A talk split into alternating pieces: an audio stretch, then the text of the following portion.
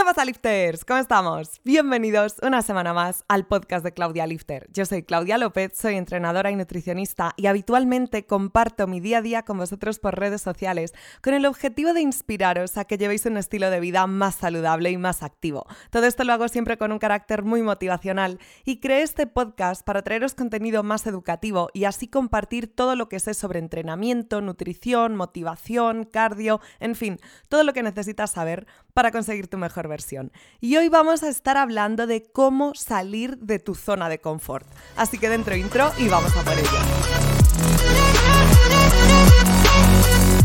Hoy exactamente hace un año que publiqué mi primer episodio de este podcast, pero en realidad la semana que viene, cuando publique el episodio 52, es cuando lo haré en vídeo, haré un sorteo y lo celebraremos, porque este episodio de hace un año lo titulé 00 en vez de como episodio 1, ya que era una prueba y duraba solo 10 minutos. Yo nunca, nunca en la vida había hablado ante un micrófono y no sabía lo que estaba haciendo, no sabía cuál iba a ser la recepción y quise hacer pues una prueba.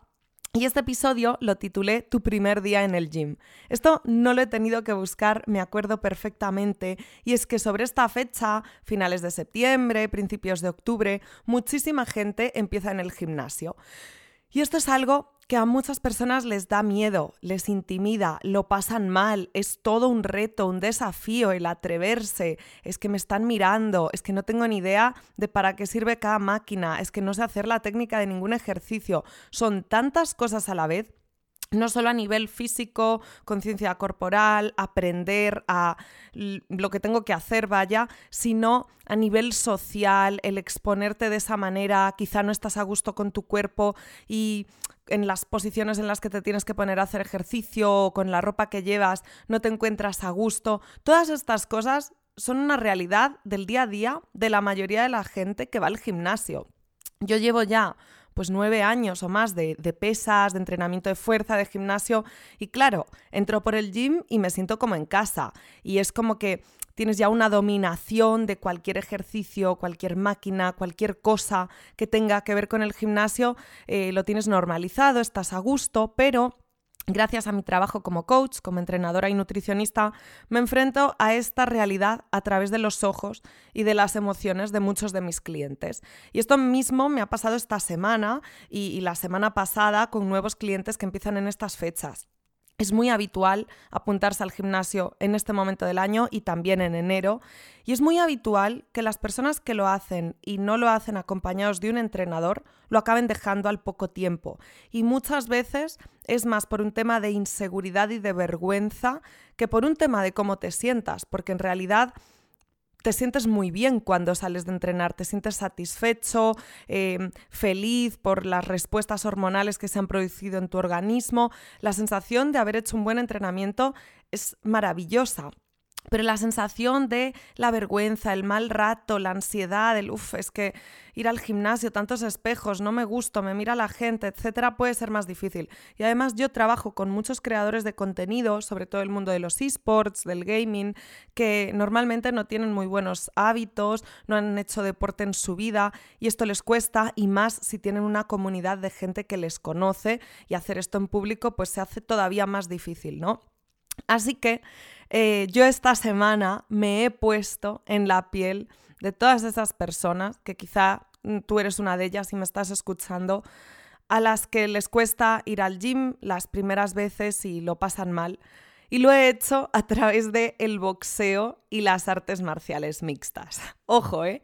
En varios episodios os he contado eh, cuando hago esta sección de favoritos del mes de tal, que por cierto se me ha pasado hacer la de favoritos del mes de septiembre y ya estamos a 8 de octubre, a ver si luego al acabar el episodio respondo unas preguntas y también os digo algunas de mis cosas favoritas.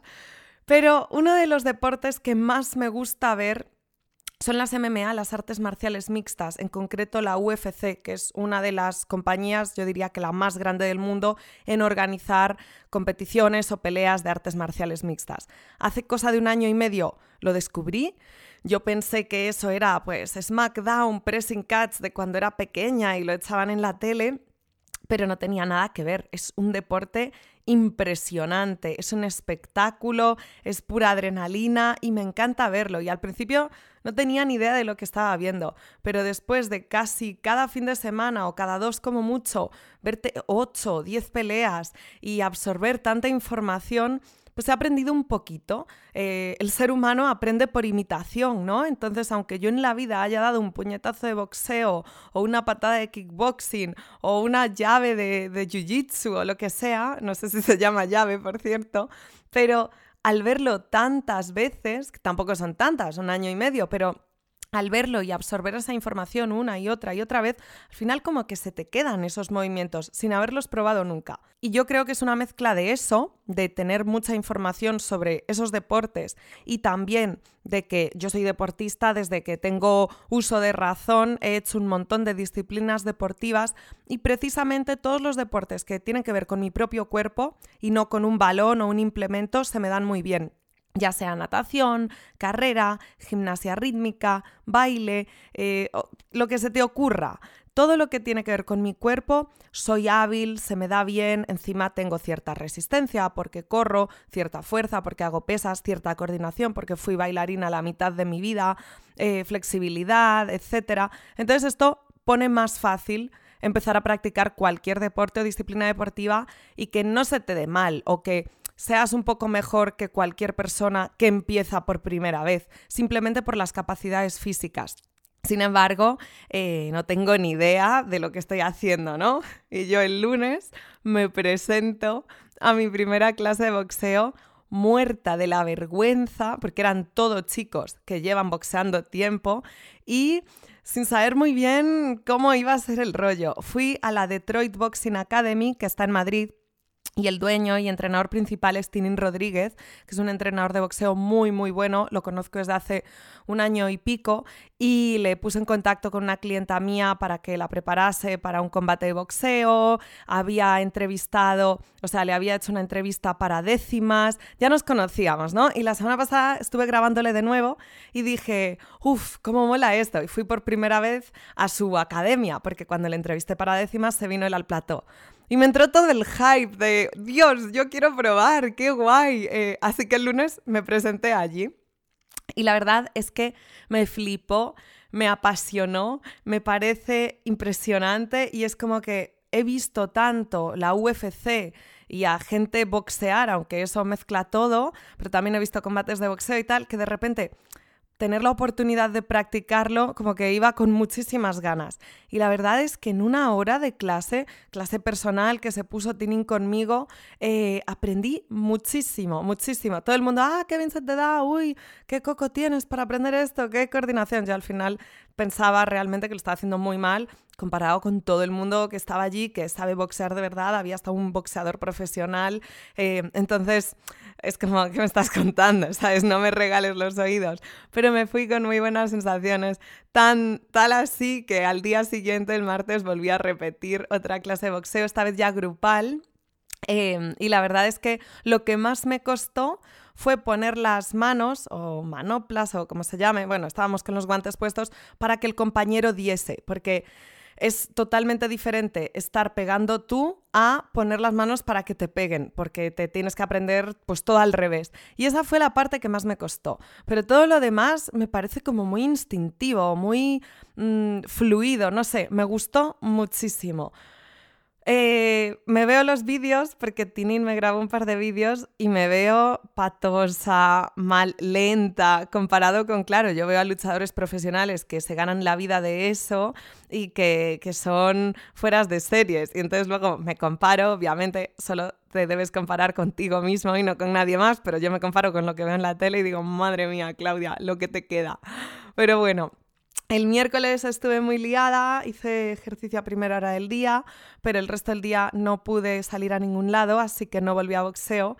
El jueves eh, tuve que grabar para décimas seis vídeos, varios entrenando, varios jugando al pádel, que tampoco os creáis que el pádel es lo mío. Otra vez salir de la zona de confort, intentar hacer algo bien porque lo estás haciendo ante la cámara, para un vídeo que estás haciendo para una marca, con ropa de pádel. Tiene que parecer que sabes lo que estás haciendo, pero no es lo mío. Yo haciendo vídeos de pesas me siento comodísima. Sé que la técnica va a ser correcta, sé que todo está bien hecho. Si tengo que hacer un vídeo de estiramientos, lo mismo, pero tengo que hacer un vídeo de ejercicio relacionados con el pádel y ya te entra esa inseguridad de esto estará bien hecho así, y si luego lo ve alguien que realmente sabe pádel eh, y esto se podría hacer de otra manera mejor. Estas cosas a mí también me pasan y lo estoy compartiendo con vosotros por la relación con el primer día de gym, que para mí me parece pues eh, como estar por casa, ¿no? Estoy mm, ya de vuelta de ir al gym, pero estas nuevas actividades como el boxeo, el pádel, para mí son eh, retos, desafíos, cosas nuevas. Es como el primer día de o de instituto o de universidad y voy nerviosa igual que puedes ir tú nervioso al gimnasio o al primer día de clase, ¿no? Entonces, eh, pues así fue la semana y el viernes, ayer, que estuve disponible de nuevo ya con un poquito de tiempo al terminar de trabajar, ojo, me fui a mi primera clase de MMA, artes marciales mixtas, sin saber qué esperar, porque claro, si tú vas a boxeo, sabes que vas a boxear. Si vas a pádel, sabes que vas a jugar al pádel. Pero es que las artes marciales mixtas mezclan todas las artes marciales. Entonces hay parte en el suelo, que puede ser tanto jiu-jitsu como para derribar al suelo puede ser judo, como yo qué sé lo que. Hay parte arriba que, que, es boxeo, ¿no? Pero también que son patadas o son codazos o rodillazos. Bueno, codazos y rodillazos no aprendí, pero de lo demás yo creo que me enseñaron un poquito de todo, porque tanto eh, practiqué los golpes de boxeo que ya había aprendido el lunes y el martes en, en la Detroit Boxing Academy como también me enseñaron patadas de todo tipo, ya se me han olvidado, low kick, middle kick, high kick, mm, con giro, no sé qué. Bueno, seguro que digo algo mal, o sea que mejor me callo como también una llave de Jiu-Jitsu, de nuevo, no sé si se dice llave, pero una combinación de Jiu-Jitsu en la que agarras el brazo e intentas eh, joderle la vida al rival dislocándole el codo, no sé, no sé, pero vamos, muy guay. Esto lo hice con César Alonso, que fue peleador de MMA, no sé si lo volverá a ser, y es entrenador de MMA y comentarista de la UFC aquí en España, eh, que es así como supe quién era y también lo entrevisté para décimas hace poquito y a raíz de eso es como salió la oportunidad de hacer esta clase, ¿no? Lo de décimas me está viniendo bastante bien. Y nada, la verdad es que me gustó muchísimo, me sentí mucho más torpe, en boxeo me sentí más válida, más hábil, más, uy, qué fácil, qué intuitivo es esto. Bueno, de fácil no tiene nada, ¿no? Pero como que me salía solo, aunque tenga muchísimo, muchísimo, muchísimo que mejorar, o sea, todo por delante que mejorar, pero las MMA son tantísimas cosas que es como infinito. El boxeo es como, vale, tengo seis golpes básicos, pero las MMA son como, bueno, ¿y por dónde empiezo, no? Porque esto no se va a acabar aunque me pase 40 años practicando MMA. Y eso fue lo que más me gustó. Es como, es que puedo estar aprendiendo siempre. Y yo siempre he dicho, es mejor ser el peor de la clase que el mejor de la clase, porque eso te permite estar siempre aprendiendo, estar en constante aprendizaje. A mí me encanta aprender yo eh, he estudiado en la Universidad INEF, Ciencias del Ejercicio y de la Actividad Física. Eh, bueno, es que como también estudié en México, mezclo el nombre, pero el título oficial es Ciencias de la Actividad Física y el Deporte en España. Y también he hecho nutrición y nutrición deportiva. Em, y esto es mi formación eh, reglada, ¿no? Pero luego He aprendido tanto sobre marketing, sobre economía, sobre todas estas cosas que me interesan mucho, que nunca he ido a la escuela para estudiarlas, pero creo que he aprendido más por mi cuenta de lo que podría aprender en cuatro años estando en clase sentada cinco horas al día. Y, me encanta y a día de hoy mi trabajo tiene mucho que ver con ello. Entonces, em, ahora que ya tengo un trabajo de una cosa, otro de otra, con las pesas llevo media vida y ya no hay algo que me, que me haga ponerme nuevos desafíos o nuevos retos. Es decir, cuando vas al gimnasio puedes ir por un objetivo estético, ¿no? De quiero mejorar mi aspecto físico, o puedes ir por un objetivo de rendimiento, de quiero mejorar mis marcas, quiero hacerme más fuerte, o competir en powerlifting o en alterofilia o lo que sea. Yo voy al gimnasio porque me encanta ir al gimnasio. Yo voy al gimnasio porque me encanta hacer pesas, porque no soy capaz de pasar tres días sin sentirme fuerte, sin sentir que genero fuerza, que contraigo los músculos, si no me siento como, floja. Es una sensación que solo puedes entender si llevas mucho tiempo yendo al gimnasio. Yo no voy al gimnasio para verme mejor o por determinado físico, tampoco voy por conseguir ser mucho más fuerte o tener mejor marca de peso muerto, de sentadilla, ya hace tiempo que no voy por ninguna de esas razones. Voy por salud mental, por felicidad, porque cuando salgo me siento invencible, me siento segura, me siento fuerte, me siento independiente. Esas son las cosas que a mí a día de hoy me aporta el gimnasio. Eso y desconectar la cabeza un poquito de no estar pensando todo el rato. Pero ya no hay un reto que consiga en el gimnasio, no hay un nuevo estímulo. ¿Por qué os digo que no voy a conseguir mejores marcas? Sí que me interesa conseguir mejores marcas para el momento en el que estoy. Pero si ahora peso 60 o 59 kilos y hace un año pesaba 72 kilos, sin exagerar, y durante los últimos tres años he rondado entre los 69 y 72, Obviamente en ese peso corporal tenía mucha más fuerza que ahora y he conseguido mis mejores marcas, mis récords, y ahora no me saldrían, e igual están 30 kilos por debajo. Entonces el ir pensando en, uh, voy a mejorar mis marcas, voy a hacer PR, eso es eh, ser irrealista, ¿no? Entonces eh, sé que es algo que no voy a conseguir, entonces ya no es una motivación para mí, pero tampoco lo es uy, voy al gimnasio a que me crezca la espalda o voy al gimnasio a verme más rajada. No, la verdad es que no. Yo eso lo puedo conseguir haciendo cualquier actividad física y quiero conseguirlo disfrutando de lo que hago y que no tenga que ser, tengo que hacer pesas seis días a la semana obligatoriamente. No, quiero que sea, hoy me apetece correr, corro. Hoy me apetece hacer pesas, voy a hacer pesas. Hoy me apetece probar boxeo, voy a boxeo. Y tener esa libertad y disfrutar. Pero a la vez si no tengo un desafío, un aprendizaje, un algo que me estimule, que me haga esforzarme, me aburro. Y esa es la razón por la que esta semana decidí probar boxeo y MMA. La verdad es que me resulta bastante complicado porque si haces un triángulo en Madrid, yo estoy en una punta, boxeo está en otra punta y MMA en la otra. Y todo lejísimos y con el tráfico que hay aquí a cualquier hora punta, em, me resulta muy complicado sacar tiempo para poder hacer una de estas dos actividades todos los días. Sin embargo, el gimnasio lo tengo al lado de casa, salir a correr lo puedo hacer isofacto, pistas de pádel tengo en mi urbanización, entonces esto me facilita mucho. Pero me gusta tanto, me ha, me ha gustado tanto que sé que voy a sacar el tiempo de donde sea, que me voy a organizar, que lo voy a planificar para cuadrarlo en mi rutina. Y eso es lo que tienes que hacer si quieres priorizar algo. Muchas veces estas personas que empiezan en el gimnasio o que lo dejaron y quieren retomar, la excusa que se ponen a sí mismos, y digo que se ponen a sí mismos porque a mí eh, me da igual lo que me digan, eh, no, Claudia, es que no tengo tiempo, no, es que esa excusa te la estás poniendo a ti mismo. Es la de no tengo tiempo. Bueno, pues levántate a las 6 de la mañana. Y si levantándote a las 6 de la mañana tampoco tienes tiempo, levántate a las 5 y media. Y si así duermes muy poco, acuéstate a las 9 de la noche.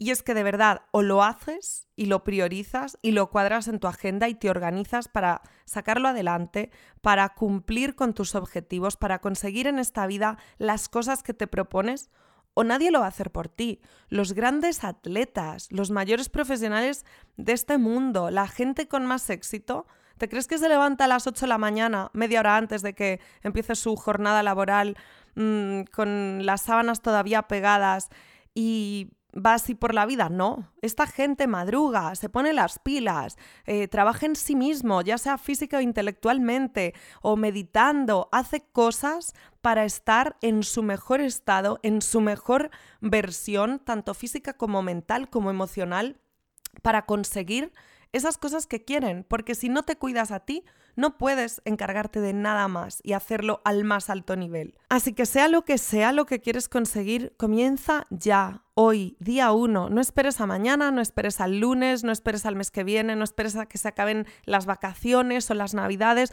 porque entonces te vas a morir esperando y no vas a conseguir en esta vida lo que quieres, tu propósito. Y si no sabes cuál es, tendrás que probar mil cosas hasta que lo descubras. No pasa nada por empezar algo y dejarlo. No pasa nada por abandonar una cosa si descubres que no era lo que querías, pero lo que tienes es que vivir con pasión, con ganas, con ambición y con disciplina y seguir haciendo las cosas los días que no te apetece o hacer las cosas que no te gustan pero que te van a llevar al fin que sí te gusta y sí quieres conseguir para realmente sentir luego esa sensación de satisfacción, de trabajo bien hecho, de conseguir resultados, porque eso te va a hacer feliz. Y esto es todo lo que tenía que deciros sobre vuestro primer día en el gimnasio un año más tarde, sobre salir de la zona de confort, que no es fácil, pero es que si no lo haces tú, nadie lo va a hacer por ti. Hay que echarle un par, hablando claro, y hay que conseguir lo que uno se propone y no dejarlo y no abandonar cuando sabes que ese es tu propósito. Antes os decía, puedes abandonar algo si no te está gustando y ponerte con otra cosa, pero hay que seguir hasta el final. Y dicho esto, yo creo que vamos a pasar a responder unas preguntitas brevemente y a deciros cuáles han sido mis cosas favoritas de septiembre y lo que va de octubre. La primera pregunta la hace Keila y dice, ¿en qué te has inspirado para ser entrenadora personal? Pues bien, no hay una cosa sola en la que me haya inspirado para ello. Yo toda la vida he sido deportista, mis padres también lo eran o lo son, eh, mi madre mucha natación, mi padre mucho running o footing, como le gusta llamarlo a él, también enduro. Eh, cuando era pequeña íbamos cada fin de semana o muy a menudo hacer senderismo por la montaña. Con mi padre hice escalada en, roca, no en rocódromo, al aire libre de pequeña. Em, y siempre he estado involucrada con algún deporte y siempre supe, bueno, por lo menos a partir del instituto supe que quería estudiar INEF, porque, bueno, de pequeña un día quería ser bombero, otro día peluquera, ya sabéis cómo va esto, pero luego siempre supe que quería hacer INEF y de hecho a mí me gustaba mucho seguir el fútbol, Celta y Barça toda la vida y yo decía que iba a ser la primera preparador físico de un equipo de primera mujer, porque veía que creo que es el Chelsea el que tuvo en su equipo técnico una fisioterapeuta mujer y yo decía, pues yo voy a estudiar Inés, voy a ser entrenadora y voy a ser la primera preparador físico mujer de un equipo de primera división, ¿no? Al final pues me desligué más del mundo del fútbol, dejé de ver tantos partidos, me gustaron más otros deportes y se me quitó esa idea de la cabeza, pero sí que mm, desde primero de carrera, estudiando INEF, sabía que quería ser entrenadora. A mí nunca me gustó la docencia. Eh, todo el mundo cuando haces INEF se piensa que vas a ser profesor de educación física o de gimnasia, como le gusta decir a la gente. Pero yo sabía que eso no era lo que yo quería, siempre lo supe. Yo estudiaba INEF para aprender anatomía, fisiología, biomecánica y las cosas que me iban a servir para ser una buena entrenadora. Y en cuanto estaba estudiando la carrera, el primer año trabajé de profesora de baile porque venía de hacer baile muchos años, pero a partir del segundo ya comencé a trabajar en un gimnasio, tanto haciendo entrenamientos personales como actividades dirigidas, em, porque era lo que me permitía trabajar a jornada completa y tener un buen sueldo para poder pagarme todo. Yo he sido independiente económicamente desde muy joven.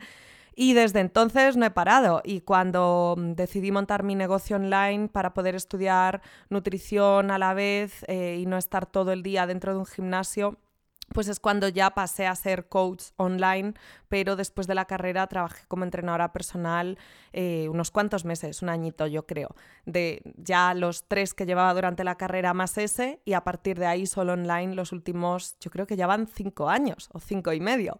Pero bueno, eh, Imagino que me habré inspirado en, las figuras en el mundo del deporte a las que admiro, en mis padres, en los entrenadores que he tenido a lo largo de mi vida. Es un compendio de cosas, no hay una sola cosa. Me pregunta Muten Roshi, eh, ¿tu idea es quedarte en Madrid para siempre o volver a Galicia? Pues yo he vivido en Galicia, nací en Galicia y viví hasta los 16 años que me fui con una beca a estudiar a Estados Unidos Y desde entonces solamente he vuelto a Galicia tres meses cuando acabó la cuarentena para pasar allí el verano. Me alquilé un piso con vistas al mar, eh, pasé muy buen verano, pero sabía que era algo temporal y después me fui a Andorra y después volví a Madrid. Eh, Madrid me encanta, es el lugar actual en el que vivo y donde planeo quedarme por ahora pero he vivido tanto en Estados Unidos como en México, como un mes en Brasil, un mes en Estocolmo. Eh, me gusta mucho viajar, he vivido en Andorra seis meses, me gusta mucho conocer diferentes lugares, culturas, estilos de vida. Y yo ahora estoy muy feliz en Madrid, pero el decir que esto va a ser para siempre sería mentir, porque eso no lo sé. Así que no puedo contestar a tu pregunta, pero no planeo volver a Galicia a largo plazo. Eh, Gema pregunta, ¿cómo te apañas con el pelo y el gym? ¿Te lo lavas todos los días? ¿Qué va? Eh, hay esta, no sé si es creencia o realidad de que lavarse todos los días el pelo es malo, ¿no? Que el pelo hay que lavárselo con menos frecuencia. Entonces, como he escuchado mucho eso, yo creo que es verdad, pues intento lavármelo un día sí, un día no.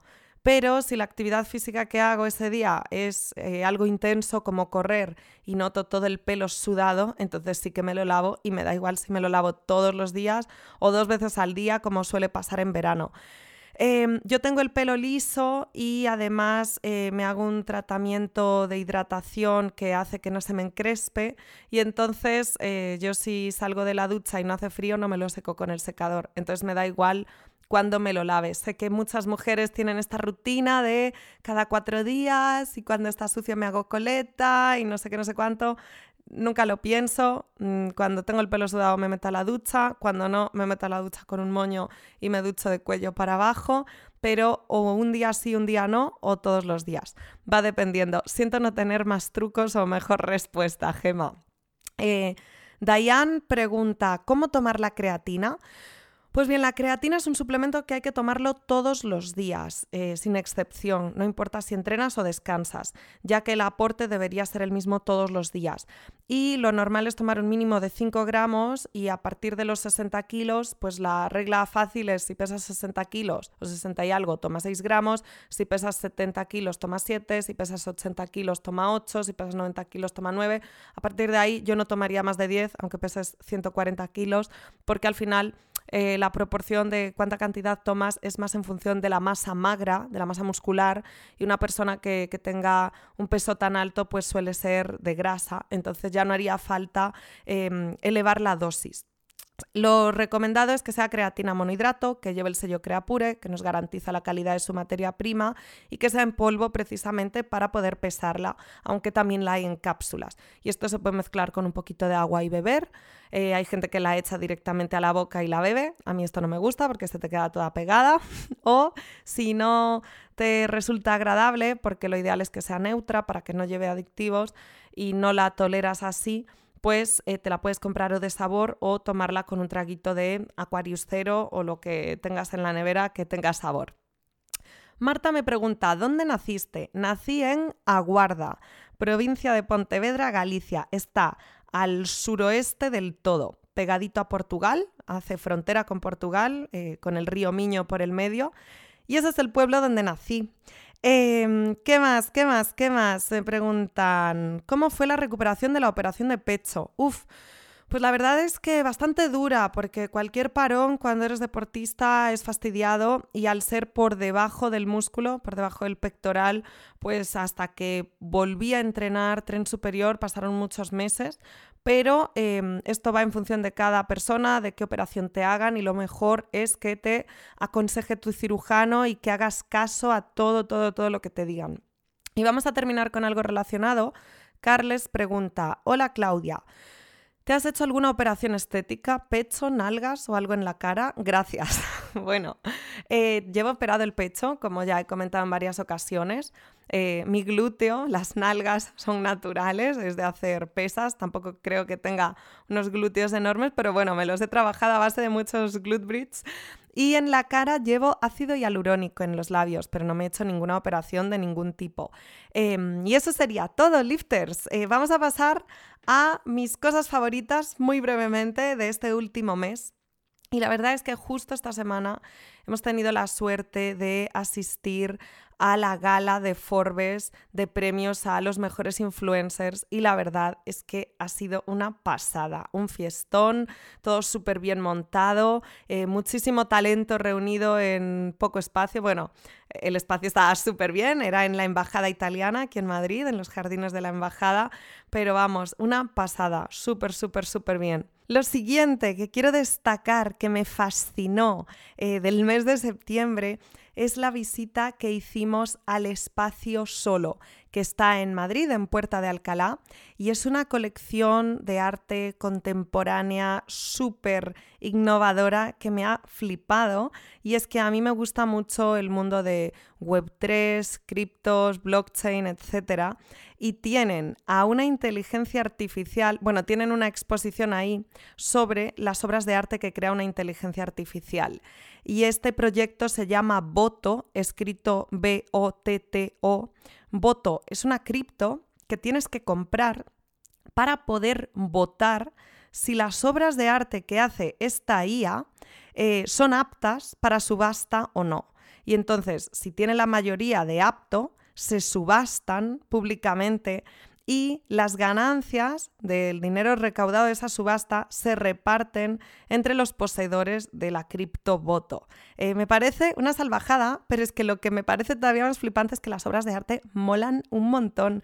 En esta exposición tenían expuestas en formato Polaroid un montón de ellas y la línea artística que se ve entre unas y otras, bueno, me explotó la cabeza. Eh, además del resto del espacio que está muy guay, tuve la suerte de que me lo enseñasen en una cena de Tag con Porsche por un reloj que sacaron en conjunto y se hizo ahí, una cena muy exclusiva, muy chula y entonces nos enseñaron el espacio en ese momento, pero ya he agendado una visita en un par de semanas para poder ir a verlo con más tiempo porque me gustó muchísimo. Yo creo que online podéis conseguir entradas eh, y os recomiendo muchísimo que vayáis si estás en Madrid, espacio solo. Y por último, eh, como series que estoy viendo y me están gustando mucho son Los Anillos del Poder, eh, la spin-off del Señor de los Anillos, y La Casa del Dragón, la spin-off de Juego de Tronos, que es lo que estoy viendo actualmente. Así que, lifters, eso es todo por hoy. Semana que viene se viene a lo grande.